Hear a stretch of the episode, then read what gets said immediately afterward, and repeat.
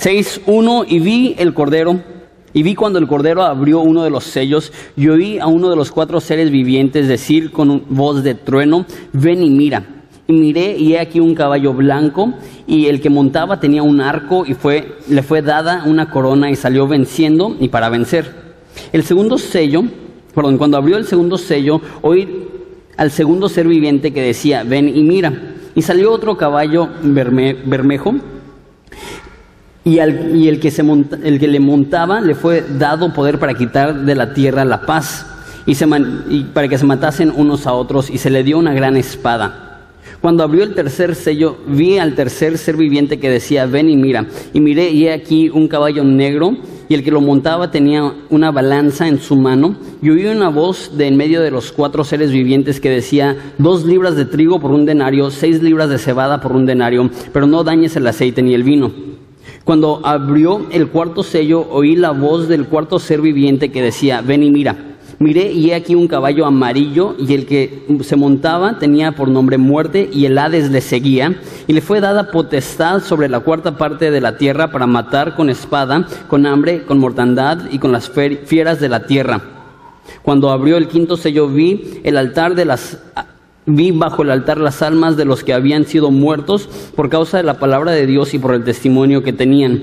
Y clamaban a gran voz diciendo, ¿hasta cuándo, Señor, santo y verdadero, no juzgas y vengas nuestra sangre en los que moran en la tierra? Y se les dieron vestiduras blancas y se les dijo que descansasen todavía un poco de tiempo hasta que se completara el número de sus consiervos y sus hermanos que también habrían de ser muertos como ellos. Verso 12. Miré cuando abrió el sexto sello y aquí hubo un gran terremoto y el sol se puso, se puso negro como tela de silicio y la luna se volvió toda como sangre. Y las estrellas del cielo cayeron sobre la tierra como la higuera deja caer sus higos cuando es sacudida por un fuerte viento.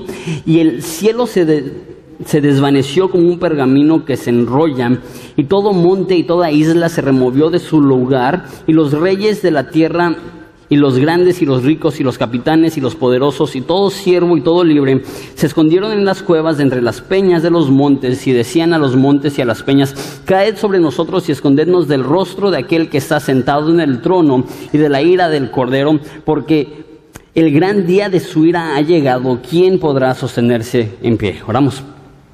Jesús, te pido al estudiar este pasaje fuerte, que nos des entendimiento Padre, que no seamos nosotros los que te juzgamos a ti, Señor, que, tú seas el que nos juzgas a nosotros y nos demuestras realmente qué es el propósito de Apocalipsis.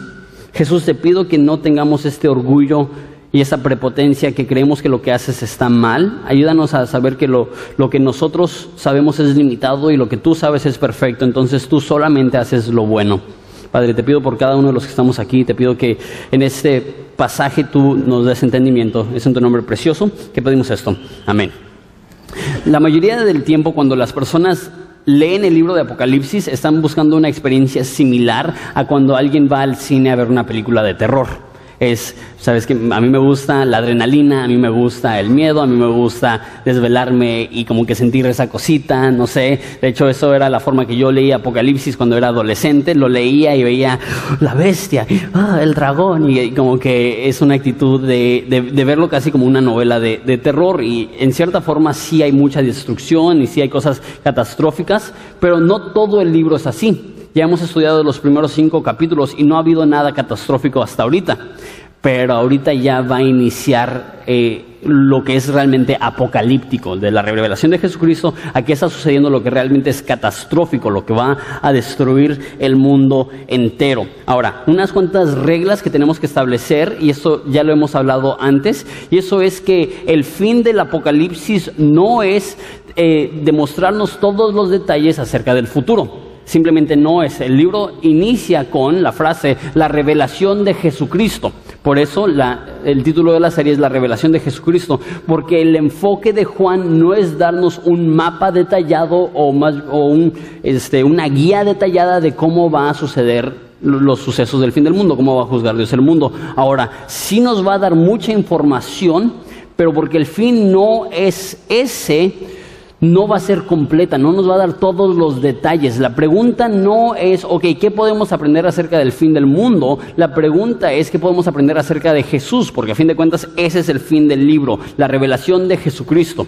Lo que hacen muchas personas es que especulan, adivinan y no realmente interpretan. Lo que queremos hacer es interpretar lo que está diciendo aquí, no añadirle, no agregarle. Y de hecho, un ejemplo de eso, ve, conmigo por favor, versículo 1 y 2, dice, cuando vi el cordero, más bien vi cuando el Cordero abrió uno de los sellos y oí a uno de los cuatro seres vivientes decir con una voz de trueno, ven y mira. Y miré y aquí un caballo blanco y el que montaba tenía un arco y le fue dada una corona y salió venciendo para vencer. La mayoría de comentarios que leí en este versículo, versículo 2, pasan muchísimo tiempo, y la mayoría de sermones que escuché pasan muchísimo tiempo explicando de cómo este es el anticristo, y va a ser de raíces europeas, y va a ser un, tratado de paz en el Medio Oriente, y va a traer un tiempo de paz, y yo digo, a lo mejor puede que sí sea así y sí hay más información en otras partes del libro que indican que, que, posiblemente sea algo así, pero es irresponsable solamente ver el versículo 2 y asumir todas estas cosas. Entonces nada más lo vamos a ver tal cual lo dice, no le vamos a agregar, no le vamos a quitar, simplemente vamos a ver lo que eh, poéticamente y apocalípticamente está expresando aquí Juan. Entonces, lo primero que notamos en versículo 1 es que el Cordero abrió los sellos. Entonces, cada sello que se abre es un juicio que se desata. Y tenemos que entender que Dios es el que está haciendo este juicio. Si no me crees, mira versículo 16. Dice, y decían a los montes y a las peñas, caed sobre nosotros y escondernos del rostro de aquel que está sentado sobre el trono y de la ira del cordero. Entonces, ¿quién es el que está derramando este juicio, esta ira, esta condenación, este castigo? Es el cordero. Ahora vimos la semana pasada la importancia de, de este título, el cordero, porque lo que nos demuestra es que Jesús juzga pero antes de juzgar, él mismo fue juzgado. Esa es la imagen de un cordero que fue matado por nuestros pecados para pagar el precio de nuestras maldades. Entonces es de esta forma, antes de que Él juzga, Él ya fue juzgado. Antes de literalmente traer el infierno a la tierra y destruir a la humanidad, Él mismo sufrió en la cruz y está dando una escapatoria. O sea, cualquier persona que esté en este momento en la tierra no le puede decir, Dios, eres injusto. ¿Por qué? Porque Él ofreció la salida. Porque Él ofreció salvación. Porque Él ofreció librarnos del juicio venidero. Esa es la imagen del Cordero. Pero la realidad es que llegará el momento en el cual el tiempo se agotará y esos son los juicios que Jesús derramará sobre la tierra. ¿Listos? El primero es un caballo blanco. El primer jinete es, dice el versículo 2, que alguien que andaba en un caballo blanco, dice que el que montaba tenía un arco, dice que tenía una corona y que salió venciendo para vencer. Entonces, lo único que podemos hacer con esta información es que al parecer va a llegar un líder, porque los caballos blancos eran los caballos que usaban los reyes. Al parecer va a llegar un líder y ese líder va, le va a ser dado, dada una corona, entonces va a ascender al poder. Eh, también dice que tiene un arco, entonces es un, rey guerrero, es un político guerrero. Y dice que sale venciendo y para vencer. Entonces no solamente es un guerrero, es un guerrero exitoso. Ahora, más o menos la mitad de los comentaristas están divididos aquí. La mitad creen que esa es una mención de Jesús, que Jesús viene porque dice en otras partes de la Biblia que va a venir un caballo blanco y aquí viene para, para hacer su juicio. Pero esto es diferente al Jesús que vemos en capítulo 19, que sí viene en un caballo blanco, pero no viene con un arco, viene con una espada y no, no viene para que le den la corona, él ya es el rey de reyes. Entonces, la mayoría de personas creen que ese es el anticristo.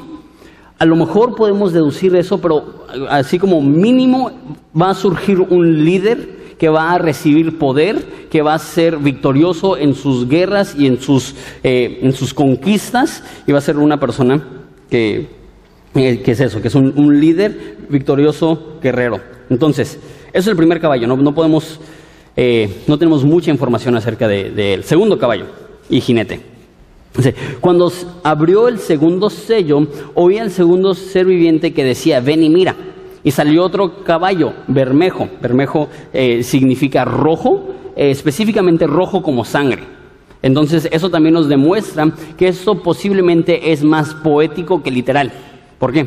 Porque no, no existen caballos color sangre, hay, hay caballos como cafés, pero no, no, no rojos como, como, la sangre. Entonces, aunque eso es cierto y eso es, eso es algo que él vio, probablemente es poético. Que, que esos caballos representan algo. Entonces un caballo eh, bermejo y eso también, el último caballo va a ser amarillo. Entonces si no hay caballos rojos, menos hay caballos amarillos. Este, entonces hay un caballo rojo como la sangre y el que le montaba le fue dado el poder de quitar la paz de la tierra para que se matasen unos a los otros y se le dio una gran espada. Entonces al parecer el segundo caballo que llega son guerras, donde ese jinete remueve la paz. Ahora esto es interesante y casi irónico. ¿Cuántos ahorita sienten que el mundo está en paz? Prendes la televisión y ves guerras. De hecho, desde la Segunda Guerra Mundial, en 60 años han habido 150 guerras. Ha habido mucha guerra. Entonces, ¿qué significa que va a quitar la paz? Que a comparación de lo que va a suceder, ahorita estamos en paz. a comparación de las guerras que se van a desatar, Ahorita estamos disfrutando de, un tiempo de bonanza, de, serenidad, de amistad, de fraternidad, de paz. Pero llega ese caballo y remueve la paz y dice que los unos se matan a los otros. Lo que posiblemente significa eso es que el humano va a perder todo sentido de honor y respeto por otros humanos y ya no le va a costar nada matar. Ahorita hay personas así, ves sicarios, ves narcotraficantes, que ya no les pesa, que ya está tan, cauterizada su conciencia, que ya no les pesa matar a otros seres humanos. Al parecer así va a ser en toda la tierra. Y las personas simplemente se van a estar matando por alguna discusión que hubo. Entonces, ese es el segundo caballo. Tercer caballo. Y jinete dice, y cuando abrió el tercer sello, oí al tercer ser viviente que decía, ven y mira. Y miré y he aquí un caballo negro. Negro representa probablemente temor o las hambrunas que van a ver. Y dice, y el que montaba tenía una balanza en su mano. Ahorita explico esto. Y oí la voz en medio de los cuatro seres vivientes que decía, dos libras de trigo por un denario y seis libras de cebada por un denario, pero no dañes el aceite ni el vino. Entonces llega el tercer jinete en un caballo negro y dice que llevaba una balanza. Esta es una pesa. Eso es el símbolo antiguo de la economía. Lo que pasaba es, antes no existían monedas ni billetes, de hecho eso se, creó alrededor del tiempo de Jesús, pero antes lo que hacías es que tenías una pesa y pesabas cierta cantidad de trigo y con la misma báscula pesabas X cantidad de oro y se hacía un intercambio. Entonces las pesas representaban la economía. Entonces al parecer con ese tercer eh, jinete que llega va a haber un cambio drástico en la economía a tal grado que dice que eh, dos libras de trigo será por un denario. Dos libras del trigo es lo que se consideraba lo necesario para, que, para sustentar a un hombre por un día. Suficiente pan para que un hombre pueda comer un día. Y un denario es el salario de un día de alguien que trabaja en construcción. Entonces, el equivalente para nosotros, si trabajas en construcción, lo mínimo, mínimo, mínimo que vas a ganar en un día de trabajo son 200 pesos. La mayoría ganan como chalanes 250, 300 pesos, hasta 400 pesos. Entonces, la comida de un día va a costar eso. Velo de esa forma. ¿Qué pasaría en México si el kilo de tortillas subiera de lo que cuesta ahorita a 200 pesos? ¿Qué, le pasaría a, las, a, la gente pobre? No solamente a la gente pobre, toda la, economía nacional eh, sería un caos. Ahora imagínate eso a nivel nacional. Lo que va a suceder es que eh, no solamente los pobres van a ser afectados, todos van a ser afectados. Y tenemos crisis económicas y tenemos depresiones económicas donde sí todos salen afectados, pero la mayoría de gente no se está muriendo de hambre. Pero en este caso, a nivel global, solamente te va a alcanzar tu trabajo de un día para comprar comida para una sola persona. Entonces imagínate las familias, literalmente la gente se, se va a estar muriendo de hambre. Les dije que este pasaje era como que oscuro. Cuarto jinete. Eh, versículo 7. Dice, cuando abrió el sello oí la voz del cuarto ser viviente que decía, ven y mira. Miré y he aquí un caballo amarillo. Amarillo probablemente no es la traducción correcta, de hecho eh, es más bien pálido, entonces enfermizo. Miré aquí un caballo amarillo y el que montaba tenía por nombre muerte y el Hades, Hades es una forma que la Biblia habla del infierno o habla de la tumba, es intercambiable, a veces está hablando de la tumba, a veces de, del infierno, entonces si su nombre es muerte y infierno o muerte y tumba, como que te da una idea de, de lo que está hablando. Y le fue dada potestad sobre, escucha bien, la cuarta parte de la tierra para matar con espada, con hambre, con mortandad y con las fieras de la tierra. Entonces, al parecer es, un, es una secuencia. Y llega un líder y a raíz de que llega este líder empiezan guerras. ¿Y qué es lo que pasa con las guerras? Mueren muchos. Y obviamente cuando hay guerras, ¿qué es lo que pasa? Hay hambrunas, eso es lo que pasó en Europa después de la Primera Guerra Mundial, después de la Segunda Guerra Mundial, hay hambrunas, la economía se destruye cuando hay, hay guerras. Entonces, eh, lo primero que sucede, llega un líder, guerras, hambrunas, y después de las hambrunas, aquí dice que, versículo 8, que la gente se va a matar a espada, con hambre, mortandad, mortandad significa aquí pestilencias, y con bestias, con fieras. Eso puede significarse que por el caos que hay, por ahora todos están viviendo sin mucho, de repente los animales también tienen hambre, los animales están atacando. ¿Puede ser eso? Aunque se escucha un poco raro, no creo. Yo creo que más bien está hablando de, de animales que son portadores de enfermedad, como, ratas o cosas así, que, que, están muriendo por, por, piquetes de mosquito, por mordeduras de ratas. De hecho, en el siglo XIII, una tercera parte de Europa murió en la, en la ese plaga bubónica, donde las ratas eran los agentes de, de esas enfermedades. Imagínate, millones de personas ya murieron por ratas, entonces a lo mejor va a ser algo parecido, donde se va a desatar guerra, hambruna, pestilencia, horrible. Ahora, lo más impactante no es solamente que van a suceder estas cosas, es el grado en el cual van a suceder.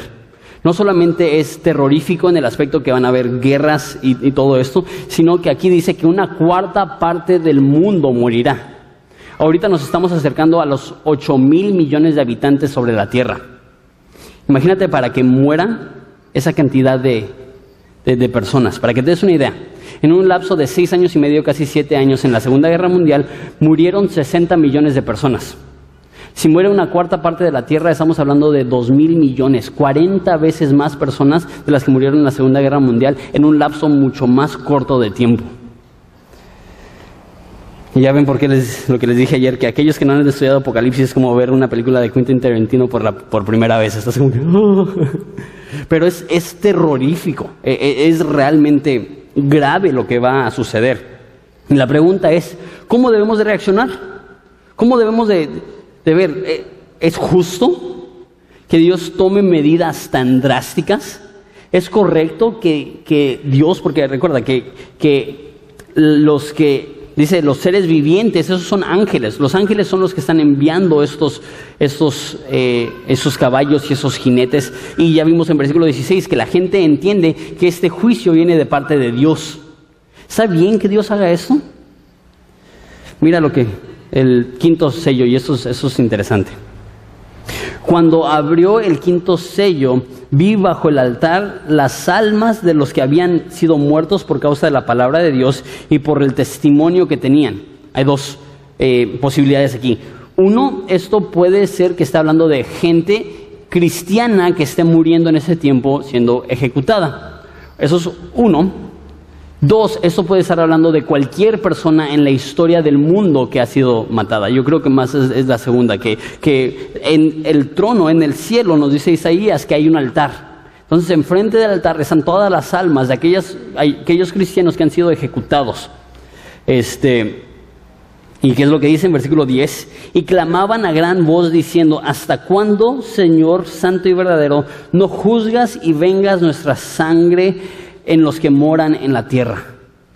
Les explico lo que está sucediendo, porque eso está, es tan distinto a lo que vivimos hoy en día como cristianos. La mayoría del tiempo en la historia de la iglesia, y más en la antigüedad, más en este tiempo, el ser cristiano era un riesgo, no solamente a tu salud, no solamente a tu economía, a tu vida. Y en la historia de la iglesia han habido cientos de miles, si no es que millones de personas cristianas que han sido matadas, han sido asesinadas por su fe. Lo que dice la Biblia en varios pasajes, si podemos pasarlos por favor, eh, Romanos 12, 19, dice, eh, no os venguéis a vosotros mismos, amados míos, sino dejad lugar a la ira de Dios, porque escrito está, mía es la venganza, yo pagaré, dice el Señor. Entonces lo que está diciendo Dios a los cristianos es no peleen. No, no, no, no tomen armas, no se defiendan. Y esos, esos están al revés de lo que... No, pues si a mí me atacan, yo, yo, yo me defiendo. Yo, yo voy a, a, vengarme, pero dice Dios, no, no te vengues, e, eso es, eso es mi trabajo. Entonces han habido cristianos a través de, de milenios que en vez de defenderse están dejando que los maten creyendo esto. Y por eso eso es tan grande, porque, porque nosotros nos defendemos por cosas que ni al caso y ellos no se defienden, defienden cuando sus vidas están en riesgo. Esa idea no solamente es del Nuevo Testamento, de hecho en Romanos, eso que leímos, está citando lo que dice en Deuteronomio 20, perdón, 32, eh, 35, donde Dios dice, mía es la venganza y la retribución, a su tiempo su pie resbalará porque el día de su aflicción está cercano y lo que eh, les está, perdón, y lo que les está preparado se apresura. Igual dice en Salmos 50, perdón, 94, 1, hablando acerca de, de Jehová, dice Jehová Dios de las venganzas, Dios de las venganzas. Ese es el título que le da David a a eh, Dios porque Él entiende, necesito que alguien me vindique, necesito a alguien que me defienda, necesito a alguien que, que me vengue, que vengue mi muerte. Entonces hay, hay probablemente cientos de miles, si no es que millones de almas y le están diciendo a Dios, ¿hasta cuándo no vas a juzgar? ¿Cuánto tiempo vas a esperar? Ahora lo interesante es que ya murió una cuarta parte del mundo. Pareciera que ya empezó el juicio. Y no los quiero asustar, pero es parte de... Los sellos es lo más light de del juicio de Dios. Se va a poner muchísimo peor. Y ellos entienden eso. Y ellos le están diciendo a Jesús, llega lo bueno, ya destruyelos. Y a lo mejor tú dices, ¿qué, qué actitud tan anticristiana? ¿Cómo, ¿Cómo, que vénganos? ¿Cómo que desata tu ira sobre ellos? E, eso está mal, ¿no? Y el motivo que creemos eso es porque tenemos vidas tan cómodas, tan fáciles. Ahorita estamos viviendo una de las peores matanzas en la historia de la humanidad contra los cristianos. Ahorita, en esas semanas, llegó a Irak un gobierno extremista musulmán que se llama ISIS y su meta era exterminar a los cristianos. Entonces le dio a los cristianos dos opciones. O te, tres, tres opciones. O te conviertes a Islam, te vas de nuestro país o te matamos. De una población de un millón de cristianos en Irak hace unas semanas, hoy ya no hay cristianos. O hay muy pocos. El 90% de ellos, 900 mil, huyeron. Se fueron. 5% han sido convertidos al Islam negaron la fe y se convirtieron, el 5% han sido ejecutados. Esa es una imagen de un camión lleno de cristianos que está yendo a, su asesinato. De hecho, es parte de un video. Lo, vi en preparación a esto y, y es de lo más trágico que he visto. Como dice la Biblia de Jesús, que él fue como oveja al matadero. Cuando matas a una oveja no rezonga, no grita, no, no llora.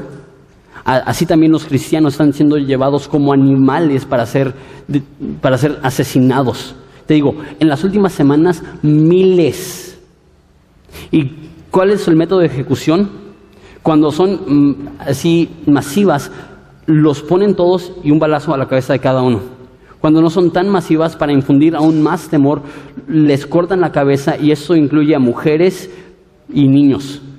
Están poniendo la cabeza de niños cristianos en los parques de Irak para intimidar a los cristianos que se conviertan al, Islam, a ser musulmanes.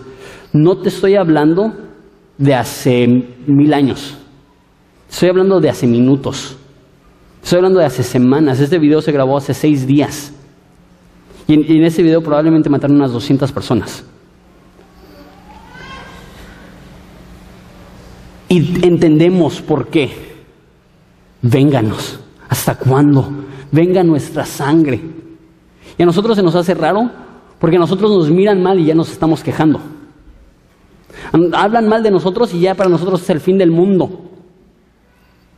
Esas personas no están maldiciendo, no están rezongando, están abrazados esperando su ejecución, orando.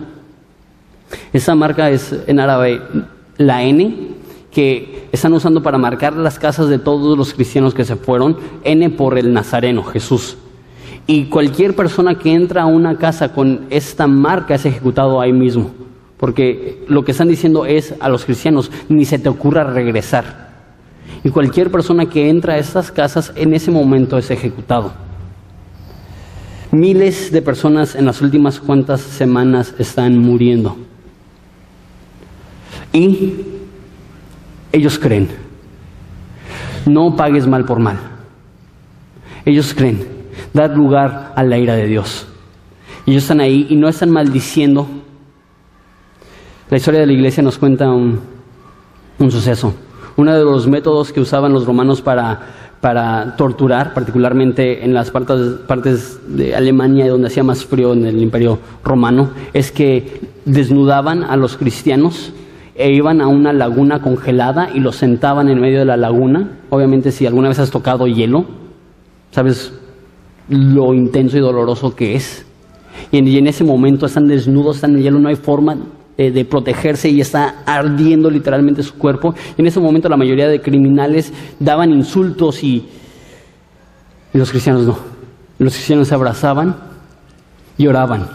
Nos cuenta la historia de la iglesia que, en una ocasión uno de los soldados fue tan conmovido al ver a los cristianos no rezongando, no pagando mal por mal, acurrucados, abrazados, orando, que él se quitó su casco, pone su lanza en el piso, se desnuda y va y se sienta con ellos, porque él dice, e, ellos mueren de otra forma. He, visto cómo mueren cientos de personas, pero no mueren con esa esperanza. Hay historias del Coliseo que las personas, los gladiadores, los armaban, iban a pelear y los cristianos no peleaban. Los cristianos tiraban la espada, esperaban que llegaban los gladiadores y los mataban. A tal grado que ya no era entretenimiento y lo que hicieron es que pusieron leones con ellos. De hecho, ahí surgió echarlo a los leones, porque los cristianos no estaban dispuestos a pelear como gladiadores, entonces porque ya no había entretenimiento, mejor los aventaban con leones hambrientos. Esto es el estado actual del cristianismo. Y vivimos un cristianismo súper cómodo. No estoy diciendo que es malo, Dios es muy bueno. Es muy bueno que nos ha librado de muchas de estas cosas. Pero creo yo, y está fuerte, y me incluyo en esto, que la iglesia occidental se tiene que arrepentir y nos debería dar vergüenza la actitud que tomamos en la dificultad. No estamos pasando nada a comparación de comparación de ellos. No estamos pasando nada. Y ellos no se quejan.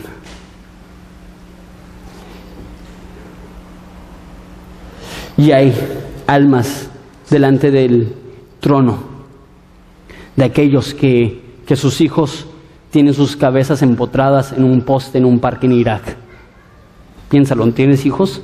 Estaba leyendo esa historia y mi hijo estaba dormido junto a mí.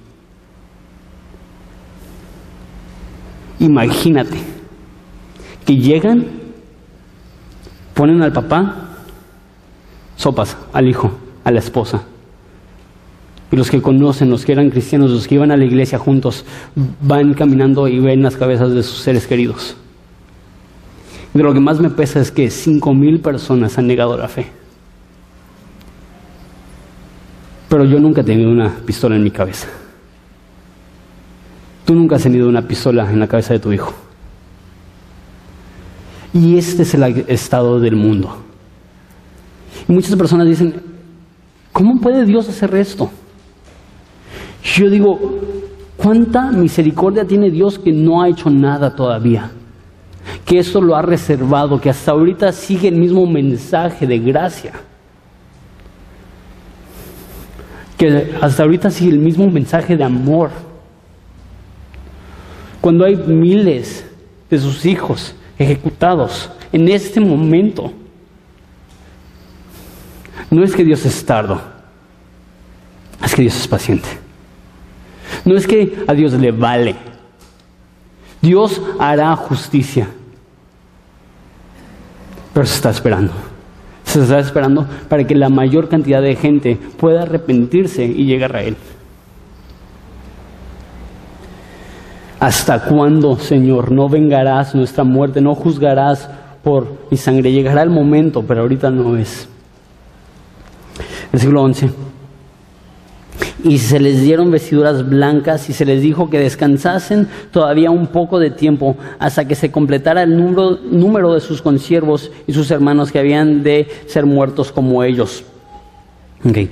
Eh, dicen, ¿cuánto tiempo? Todavía falta un poco. Dice, todavía hay más cristianos que van a morir, todavía hay más cristianos que van a padecer. Ahora, la pregunta es, si sucedió el rapto, ¿de dónde salieron esos cristianos? Hay, dos posturas. Uno es que no existe el rapto y como les dije hace como tres semanas, no debemos de, enfatizar demasiado el rapto porque la Biblia lo menciona muy pocas veces. Entonces es posible que el rapto no sea como lo conocemos, pero mm, para mí no es congruente eso con el resto de Apocalipsis. Lo más congruente es que el Apocalipsis, esa ira que Dios está derramando, es el último avivamiento que va a haber. Y ahorita Dios está salvando a personas a través de misericordia, pero llegará el momento donde Dios los salvará a través de temor y les juzgará y personas se arrepentirán y en ese lapso donde Dios está derramando su juicio habrán muchas personas que se convertirán y por convertirse serán ejecutados. Entonces dice, espérate, todavía hay más personas que van a morir y una vez que se cumpla el número de las personas que van a morir, entonces vengaré, entonces regresaré y ahí sí es cuando Dios los echa al lago de fuego y hace todas estas cosas que veremos pronto. Ok, versículo 12, sexto sello. Miré cuando abrió el sexto sello y aquí hubo un gran terremoto y el sol se puso negro como tela de silicio y la luna se volvió toda como sangre. Entonces, seguimos leyendo, versículo 13. Eh, y las estrellas cayeron sobre la tierra como la higuera deja caer sus higos cuando es sacudida por un fuerte viento y el cielo se desvaneció como un pergamino que se enrolla y todo monte y toda isla se removió de su lugar. Entonces, al parecer lo que sucede es que llega este sexto jinete y lo que, más bien no hay, jinete, se abre el sexto sello y lo que sucede es que hay un terremoto. ¿Qué nivel de terremoto? Hay personas que creen que el Apocalipsis no es un libro profético, es un libro histórico que narra lo que pasó en el primer siglo cuando fue la destrucción de Israel y la destrucción del templo. Y, todas las imágenes es código que los cristianos estaban usando para comunicarse. Entonces no debemos de ver el Apocalipsis como lo que va a suceder, más bien como lo que sucedió. El único problema con eso es cuando en la historia de la humanidad ha muerto una cuarta parte de la población debido a guerra y hambruna cuando en la historia de la humanidad ha habido un terremoto que literalmente ha sacudido todas las islas y todos los montes de la tierra. Esto no creo que ya haya sucedido, no creo que sea código de algo que pasó hace dos mil años. Yo creo que más bien esto es una profecía de lo que sucederá en la segunda venida de Jesucristo, que va a haber un terremoto mundial. Ahora, imagínate la destrucción que hubo en la Ciudad de México en el 85 o en Haití en el 2009 o en Japón en el 2012. Imagínate eso a nivel mundial, donde cada zona urbana ha tenido todos sus edificios destruidos, donde hay millones de personas que, que han muerto y están desaparecidos y no los encuentran y están bajo todo el escombro. No solamente eso, dice en versículo eh, 12 que se tapó el sol, que el sol se puso negro y la luna se volvió como sangre. No, no sé nada de, ese tipo de cosas, pero muchos creen que es, el terremoto va a ser provocado por actividad volcánica y que por eso se oscurece el sol por si estuviste, si has vivido en el sur, hasta la fecha pasa eso con el Popocatépetl que sueltan la ceniza y se tapa el sol. No solamente se tapa el sol durante el día, sino que en la noche la luna se ve roja. Entonces, a lo mejor eso explica por qué se tapa el sol y por qué la luna se convierte en roja por actividad volcánica. Y eso también podría explicar el terremoto mundial, que, sea una explosión que sacude todo el planeta. Y también dice eh, en versículo 14, perdón, 13, que las estrellas del cielo cayeron. Eso probablemente no son literalmente estrellas, más bien son eh, probablemente o meteoritos que se están estrellando, estrellando con la Tierra, o si hay actividad volcánica y hay una erupción que, de ese tamaño, a lo mejor lo que están cayendo son las piedras de la, de la, del volcán o algo así. No sé, una vez más, no sabemos, no da este, detalles, pero lo que sí da es una imagen interesante. Como la higuera deja caer sus higos cuando es sacudida por un fuerte viento. En el Instituto Bíblico tenemos una higuera y lo que pasa con los higos es que cuando se van madurando se empiezan a cuartear, se empiezan a romper. Si, si tienes una higuera o has visto una higuera, sabes eso. Y si no los quitas, llega el momento donde el peso es demasiado, cae y explota. No es como una manzana que cae y se queda entera, por, porque la verdad la cáscara es muy frágil, cae y se desparrama. Ahora imagínate un árbol lleno de higos maduros que es sacudido y empiezan a caer y caer y caer como explosiones. Por, eso probablemente está hablando de, meteoritos. Entonces, eh, ya pasaron las guerras, ya pasaron las hambrunas, ya pasaron las pestilencias y ahora están pasando los sucesos, naturales, los terremotos, el, este, los meteoritos. Y mira lo que sucede en versículo 15. Y los reyes de la tierra y los grandes, los ricos, los capitanes, los poderosos y todo siervo y todo libre se escondieron en las cuevas y entre las peñas de los montes. Entonces todo eso está sucediendo y se esconden. Ahora, lo que es raro, si todas las montañas se están moviendo y hay un terremoto masivo, ¿dónde es el peor lugar para esconderte? En una cueva. ok, todos los, los cerros se están derrumbando, y se esconden en cuevas. ¿Por qué? Eso no es protección, eso es suicidio. Mira lo que dice el versículo 15. Perdón, 16. Y decían a los montes y a las peñas, caed sobre nosotros y escondednos del rostro de aquel que está sentado sobre el trono y de la ira del cordero, porque el gran día de su ira ha llegado. ¿Quién, quién podrá sostenerse en pie? Dos cosas aquí.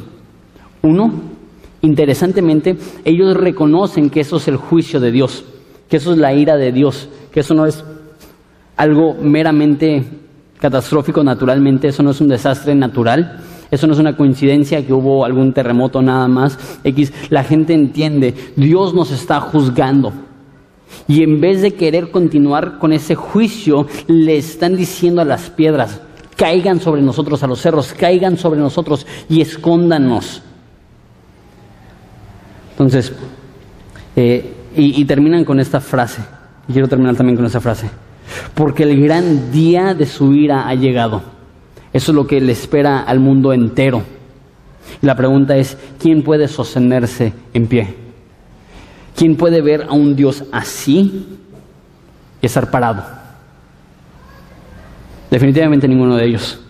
Ellos están escondidos en las peñas. Pero me encanta lo que dicen en Romanos 5, 1 y 2. Dice, justificados pues por la fe, tenemos paz para con Dios por medio de nuestro Señor Jesucristo, por quien también tenemos entrada por la fe a esta gracia en la cual estamos firmes.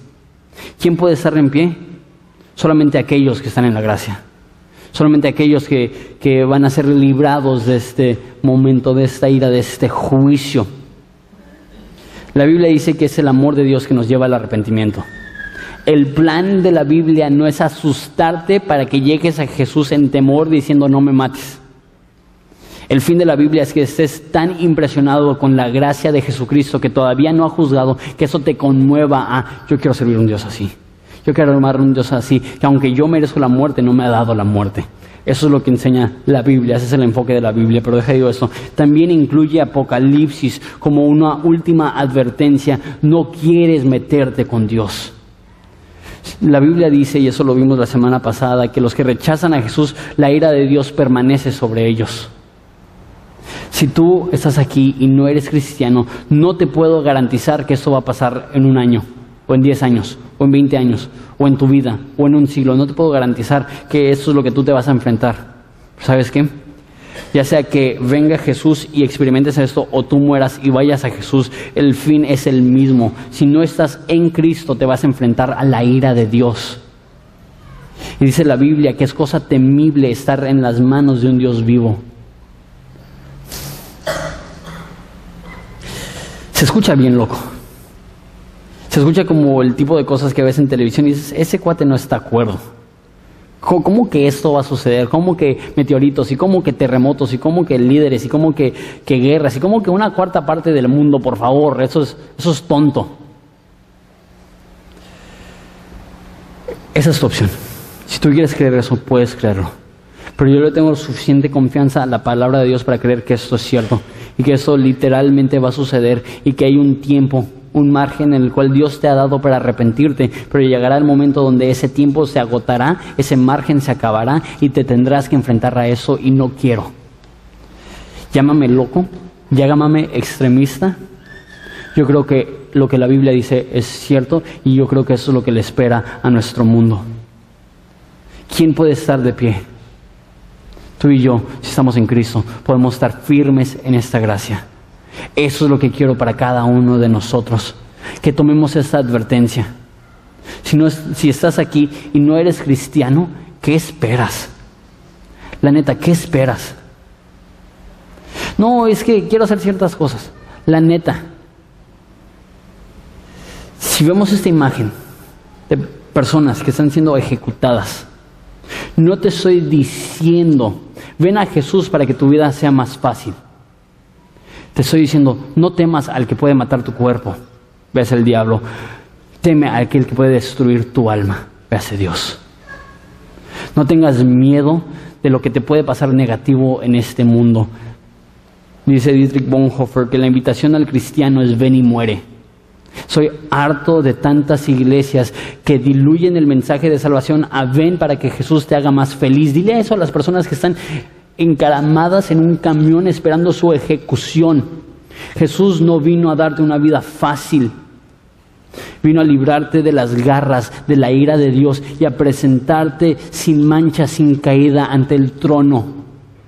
Un día todos estaremos en su presencia y habrán aquellos que estarán firmes, dice primera de Juan, que podremos tener confianza en el día del juicio. Habrá otras personas que no tendrán esa confianza. No quiero, no quiero, no quiero que eso seas tú. No postergues la situación más importante de tu vida. ¿A qué Dios vas a servir? ¿A qué Dios vas a adorar? Esa es una invitación. Deja tu vida pasada, deja tu autosuficiencia, deja tu pecado. Eso es lo que es arrepentimiento. Arrepentimiento es decir, ya estuvo, ya basta, ya no soy mi propio Dios, ahora tengo un Dios y es Jesús, es el Cordero. Porque un día la ira del Cordero se derramará y todos pagarán. Justicia se hará, ya sea que justicia se hizo hace dos mil años en la cruz de Jesucristo, donde tus pecados son perdonados, o justicia se hará cuando Él regrese y Él castigue a la humanidad por todo lo que hemos hecho. No quiero que se queden fuera. No quiero que tengan esto. Yo quiero que ustedes puedan disfrutar de acceso libre al trono de Dios. ¿Les parece si nos ponemos de pie y oramos?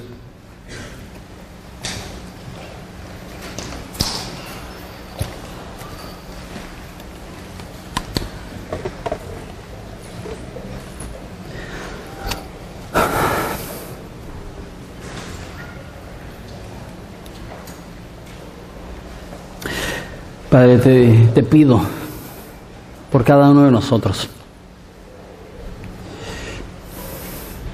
Y me incluyo, somos dados a la cobardía. Somos dados a lo que es más fácil, lo que es más conveniente. Ayúdanos a, a creer, a creer de tal modo que advertimos a los que están a nuestro alrededor. No queremos ser fanáticos. No queremos decir, ya para el martes es el fin del mundo y si no te arrepientes, Dios va a derramar su ira sobre ti. Pero que, pero que digamos, eso es cierto. Llegará el momento donde Dios juzgará al mundo, destruirá a las naciones, sacudirá al mundo con un terremoto global. Y no queremos estar del lado de su juicio, queremos estar envueltos en su gracia. Padre, si hay personas aquí que de manera rebelde han decidido ignorarte, Padre, te pido que rompas ese corazón duro y que les demuestres el camino de vida, que los atraigas a ti mismo, Padre, que ellos puedan decidir hoy mismo seguirte. Y te pido por nosotros que te conocemos, ¿Cuánta chamba nos queda? No queremos que nadie en Ensenada tenga que sufrir esto. Entonces ayúdanos con urgencia a predicar las buenas noticias de un Dios que aunque odia el pecado y tiene juicio que se está amontonando, ha sido paciente y hasta ahorita nos está mostrando su gracia y su misericordia para que podamos llegar a Él a través de su amor y no de su juicio. Ayúdanos a, a transmitir este mensaje a toda nuestra ciudad. Estamos agradecidos y es en tu nombre precioso que pedimos esto. Amén.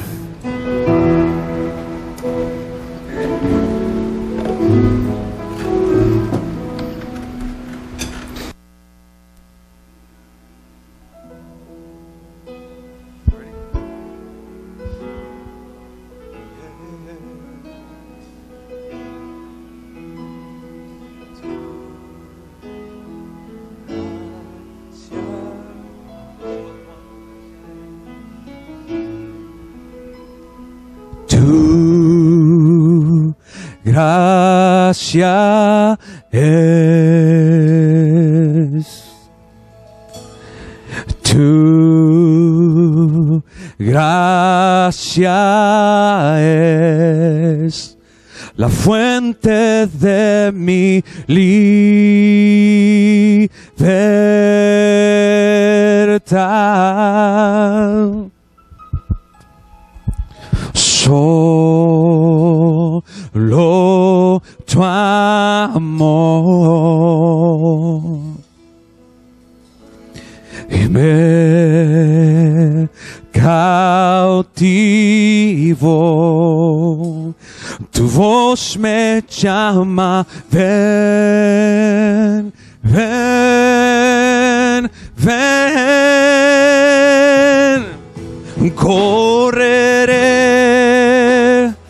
Por siempre, por siempre correré, Señor. Tuyo es mi ser y por eso correré. Yo correré, Jesús, hacia ti, Señor. ¿A dónde más iré, Jesús? Por eso correré. Vamos, quiero que alguien levante sus manos y que cante con nosotros esta tarde. Di tu gracia es. Tu gracia es. Dile, Señor, tu gracia es Jesús.